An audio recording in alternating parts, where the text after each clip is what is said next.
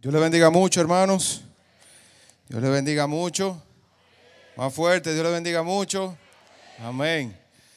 Amén. ¿Cuántos quieren que Dios les hable hoy, en esta mañana? Que el Señor irrumpa, que el Señor venga como, como nunca antes, que el Señor te hable, que el, que el Señor sea tocando tu corazón, sea avivando tu espíritu, sea llenando tu, tu ser, sea llenando tu mente, tu corazón. Eso que quizá por mucho tiempo te, te, ha estado manteniendo en el, en el mismo estatus, te ha estado manteniendo en el mismo lugar, que hoy sea roto en el nombre de Jesús y que tú pases a otro nivel. ¿Quiénes quieren pasar a otro nivel espiritual? Amén. Gloria a Dios, gloria a Dios. Dile Señor Jesús, dile Señor Jesús, háblame. Espíritu Santo, háblame. Señor, te damos muchas gracias por esta mañana. Gracias por tu amor. Gracias por todo lo que tú haces a favor de nosotros. Gracias por dedicarte, Dios, a, amarnos, a corregirnos, a instruirnos, a llevarnos, Señor, a otro nivel. Gracias, papá, porque estás tan interesado, Señor, en que crezcamos, en que te amemos, en que amemos a los demás. Señor, ven y irrumpe.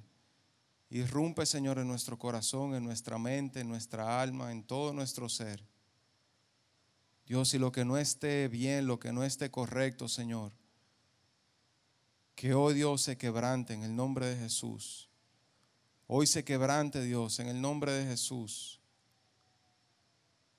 Señor, y que podamos ser aptos, aptos para escuchar tu palabra y obedecerla. En el nombre de Jesús. Amén. Amén. Bueno, ya estamos listos.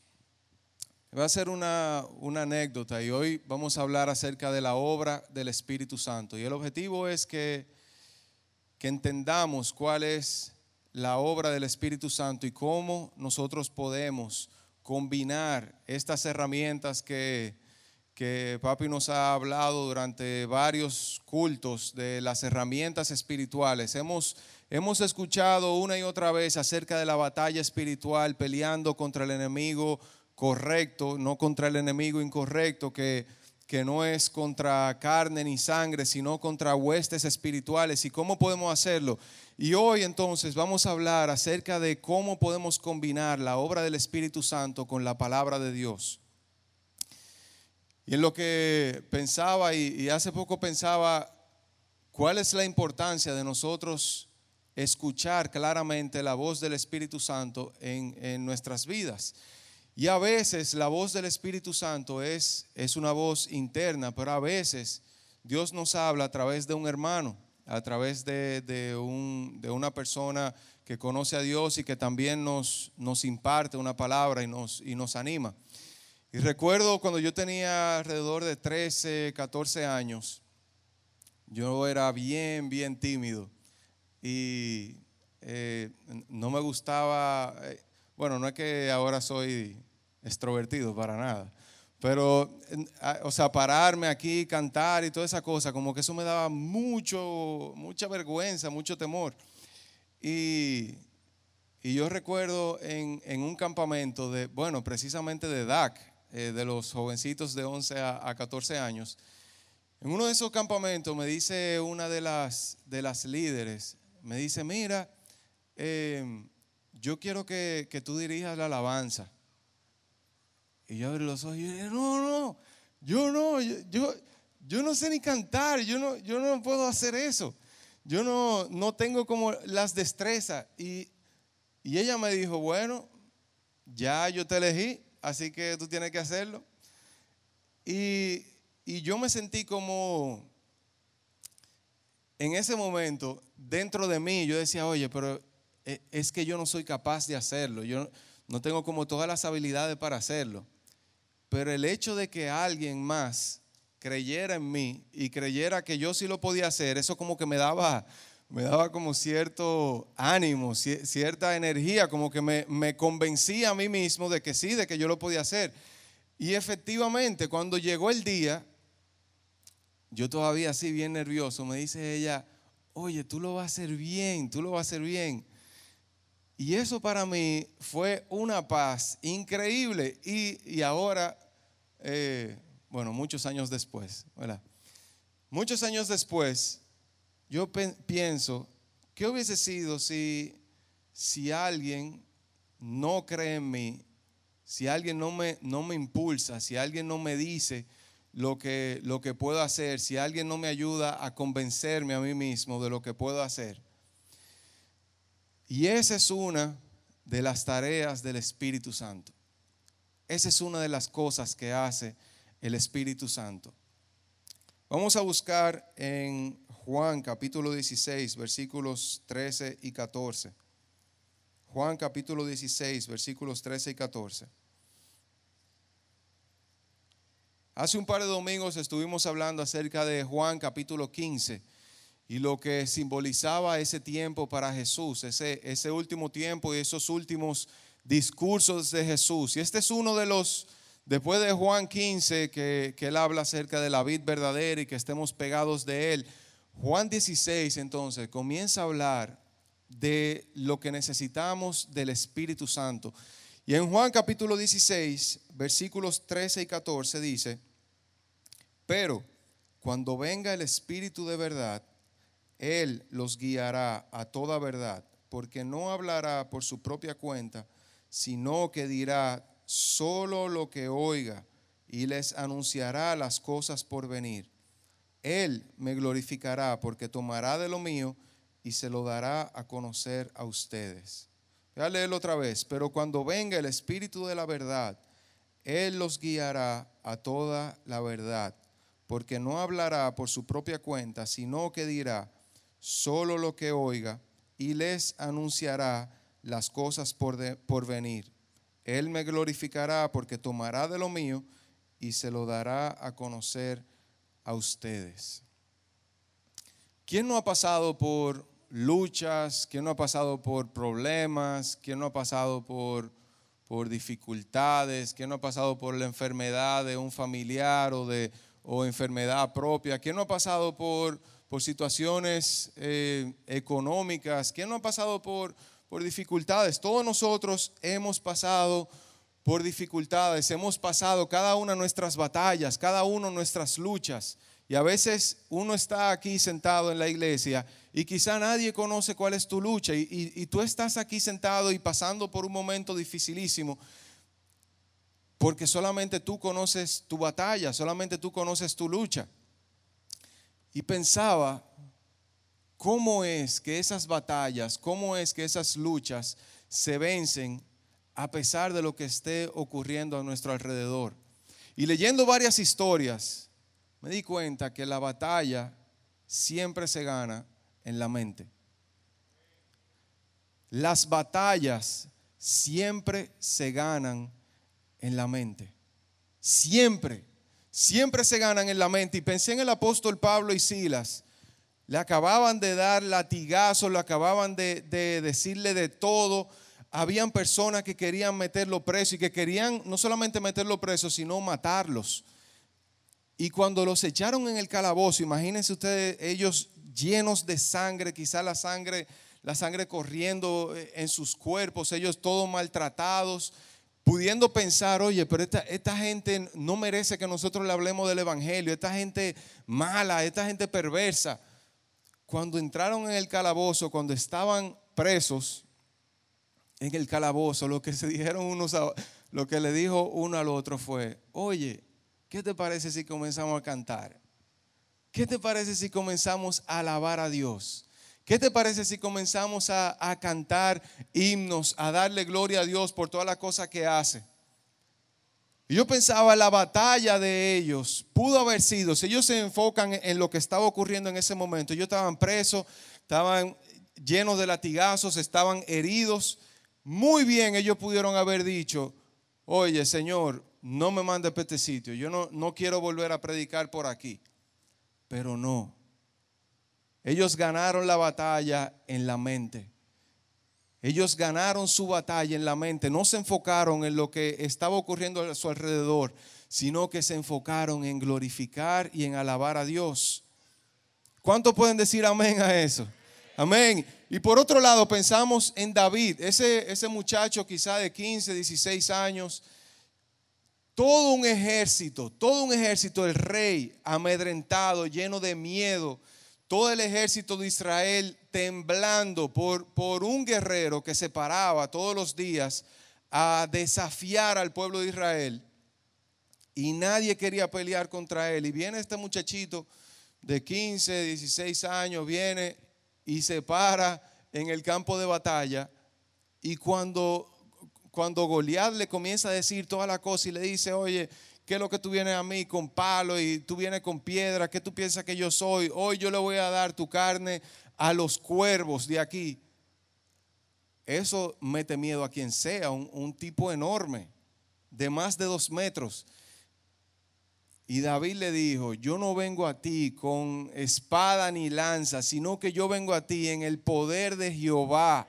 En el poder de Dios yo vengo a ti. Su guerra no estaba ganada porque él tenía la espada más grande, ni, tenía el escudo más grande, ni tenía la situación mejor. No, para nada. David posiblemente era, una persona de escasos recursos, que tenía unas cuantas ovejas que él tenía que cuidar, él mismo, hijo de su padre. Pero él no ganó su batalla en base a las circunstancias que tenía, sino que ganó la batalla primero en la mente, en su convicción. ¿Cuáles están siendo tus convicciones? ¿Qué, qué tú te has llegado a creer hasta hoy?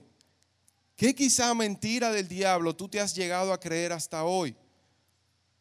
De que en tu familia todos son de, de de escasos recursos, en que tu familia, todo el mundo se enferma, de todo el mundo le da cáncer, todo el mundo le, le suceden cosas malas, no, porque siempre me pasa a mí. ¿Qué cosa tú te has llegado a creer que es una mentira del diablo y que tienes que comenzar a batallar en tu mente para ganar la batalla primero en tu mente? Primero en tu mente con la ayuda del Espíritu Santo.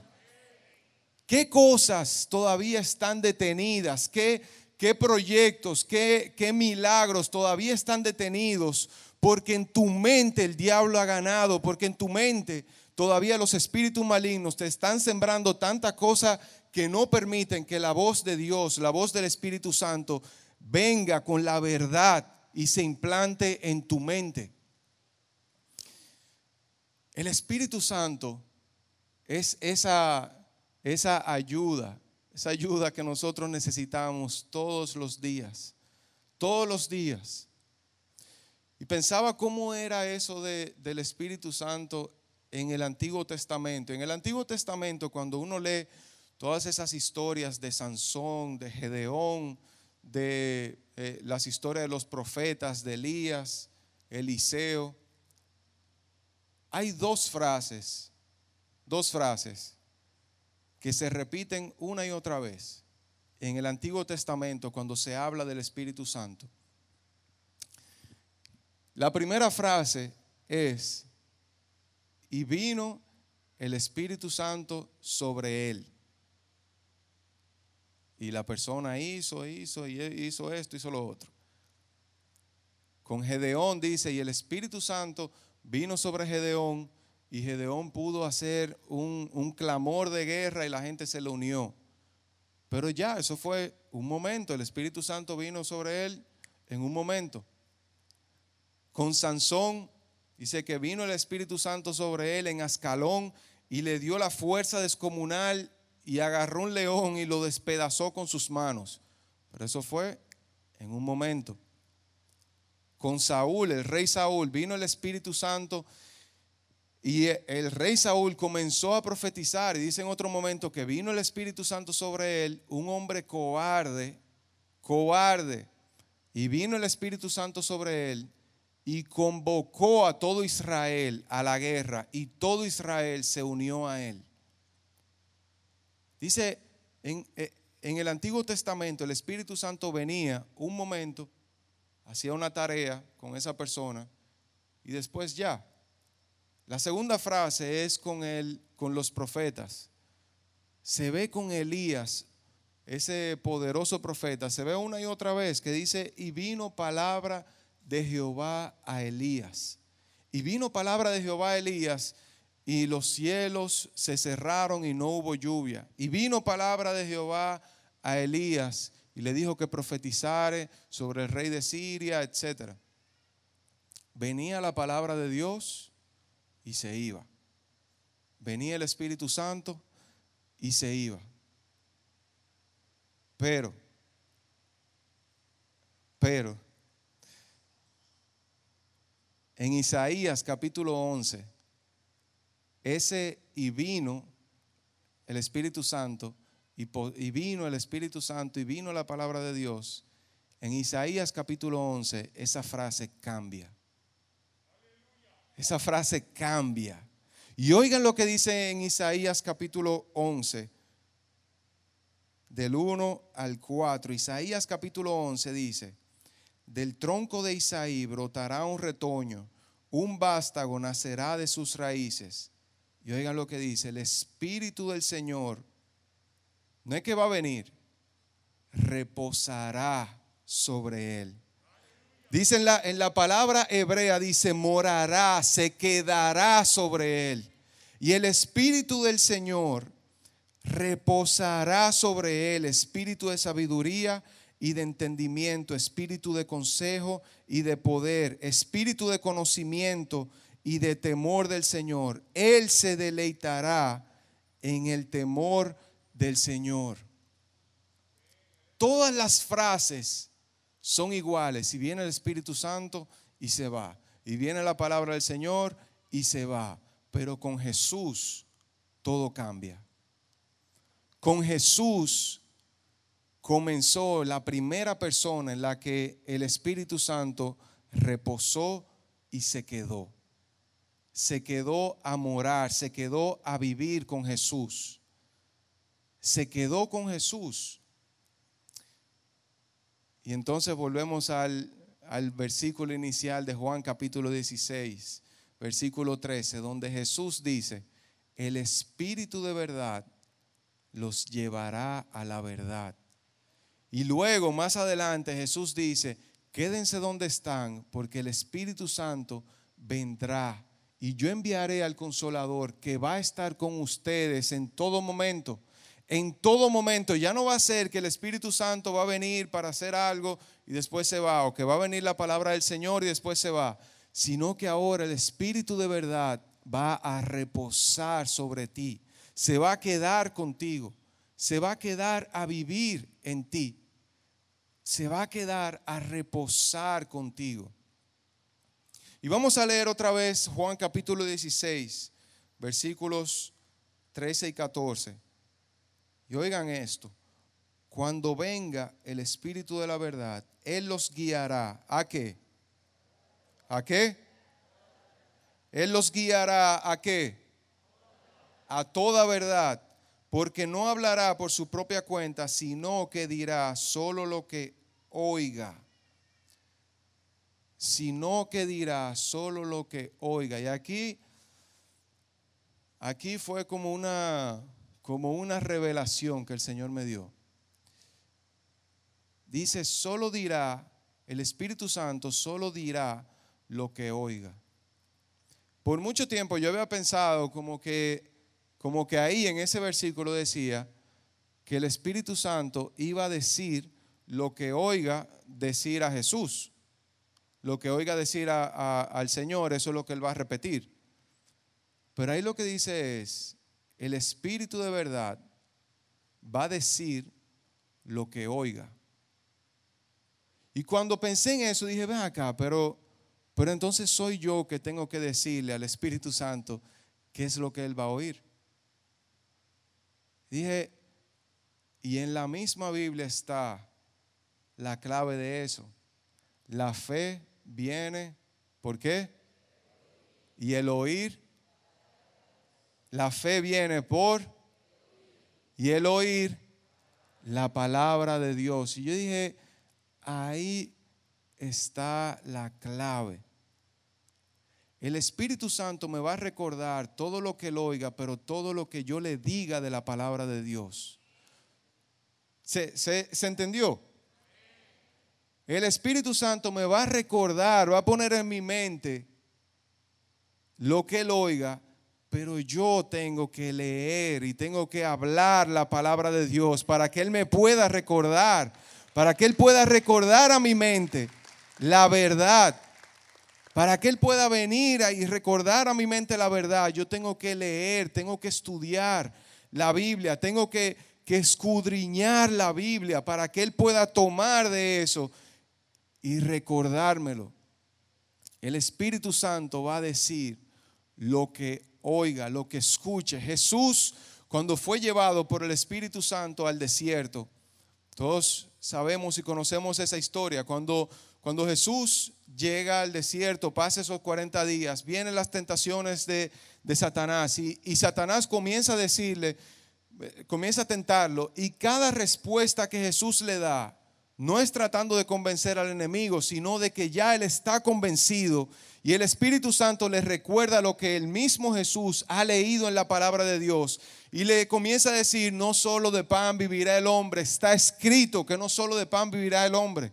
Después, entonces, en otro momento, comienza a recitar la palabra de Dios otra vez. Pero entonces Satanás toma la palabra de Dios y la tergiversa y le dice, pero dice en la palabra que Él enviará sus ángeles para que, para que no tropiece, para que tú estés bien, así que tírate.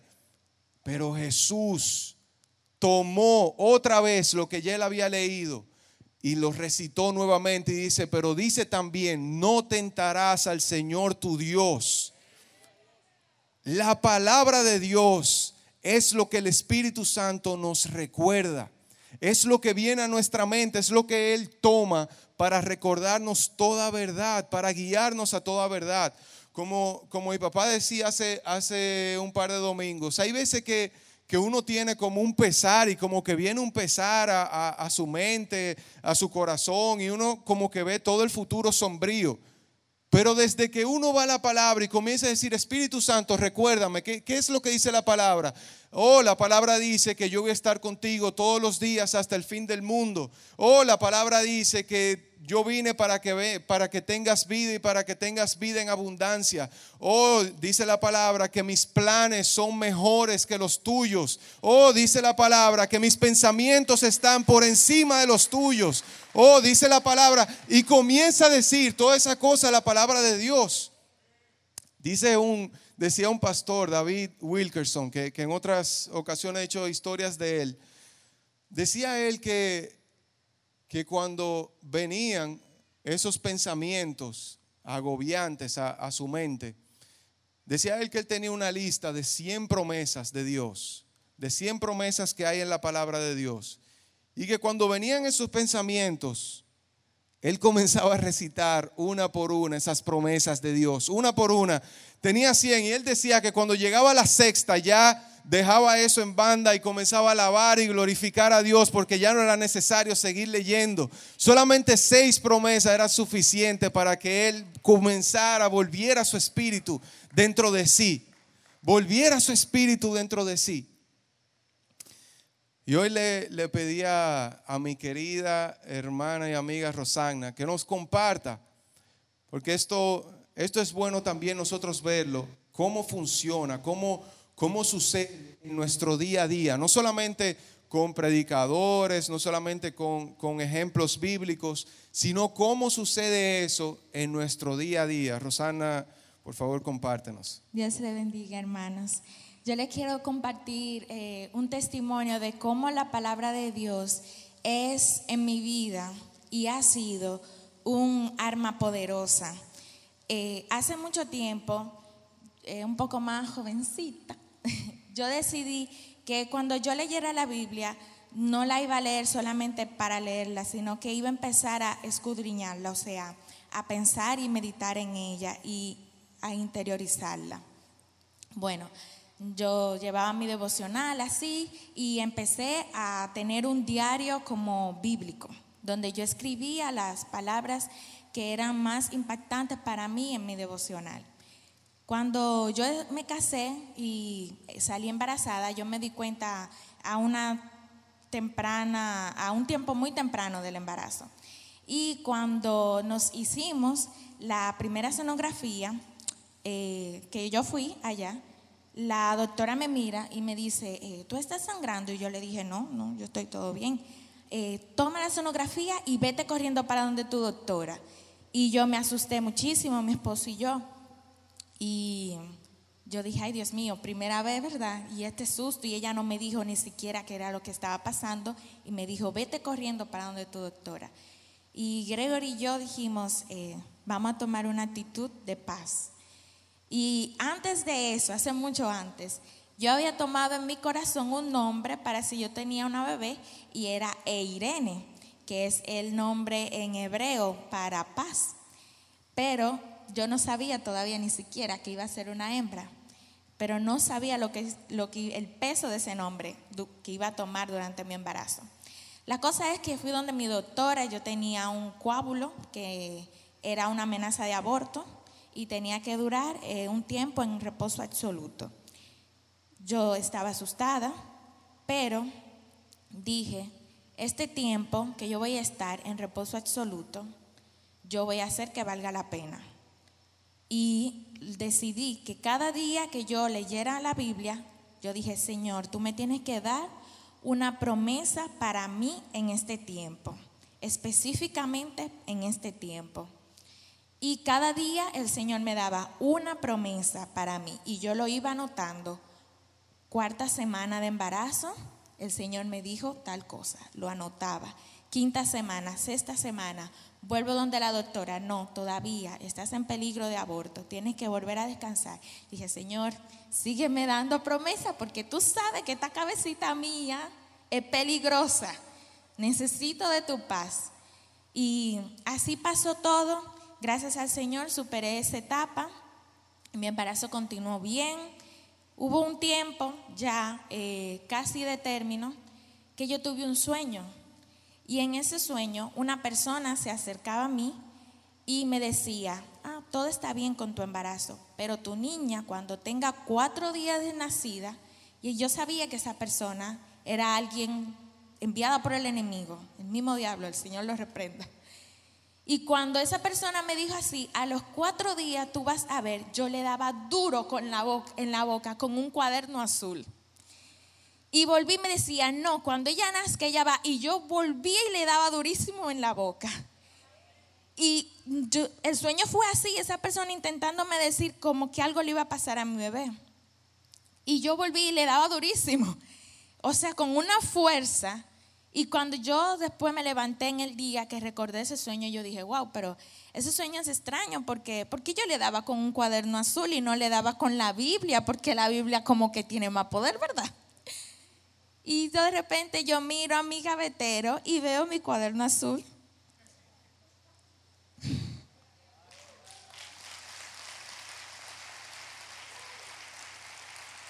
Donde el Señor me dio cada una de las promesas, semana por semana. Y yo lo tengo a ti.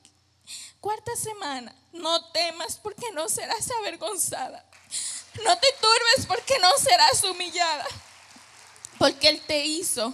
El que te hizo es tu, tu, esposo. Su nombre es el Señor Todopoderoso. Tu redentor es el Santo de Israel. Dios de toda la tierra es su nombre. Isaías 54 quinta semana, porque yo he puesto mi esperanza en el Señor, yo espero en el Dios de mi salvación, mi Dios me escuchará sexta semana, Dios de pacto que cumples tu promesa, pero el amor del Señor es eterno y siempre está con los que le temen. Su justicia está con los hijos de sus hijos, con los que cumplen su pacto y se acuerdan de sus preceptos para ponerlos por obra. Salmo 103, 17, 18.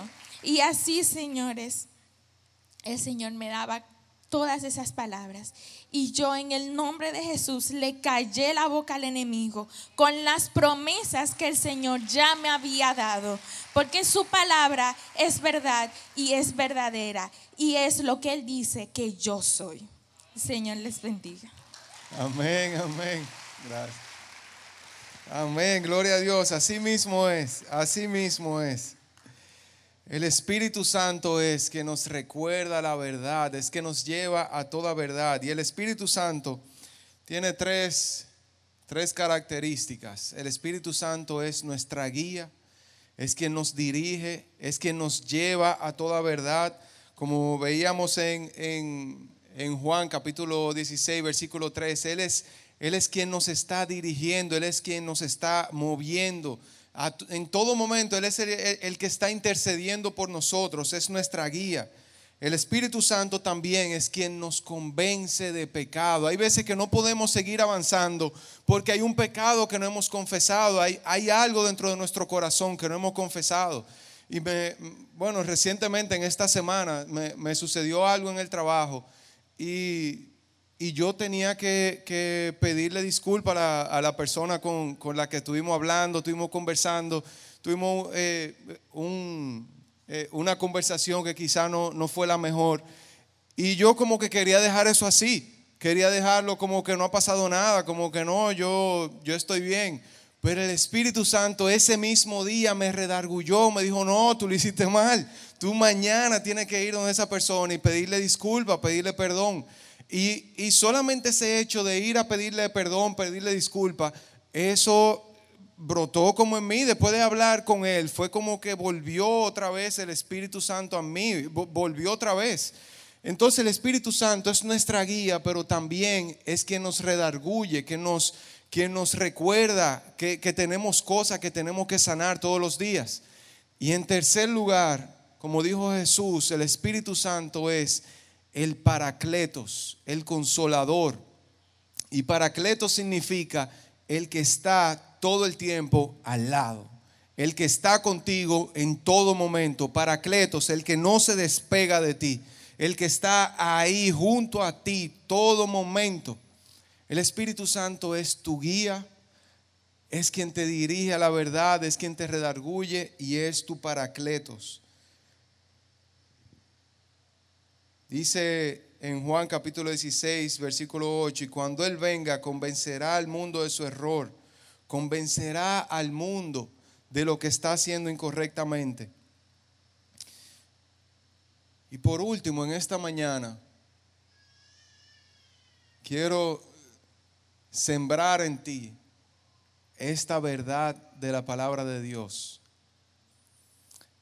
El Espíritu Santo es una persona, está vivo y quiere guiarte, quiere guiarte todos los días, en todo momento. Lo que tú y yo tenemos que hacer para que Él nos guíe es leer la palabra de Dios. Leer la palabra de Dios. No basta con leer sin tener la guianza del Espíritu Santo. Y no basta con la guianza del Espíritu Santo si no leemos la palabra de Dios. Él toma lo que leemos y te lo recuerda. Él toma lo que tú lees y te lo recuerda.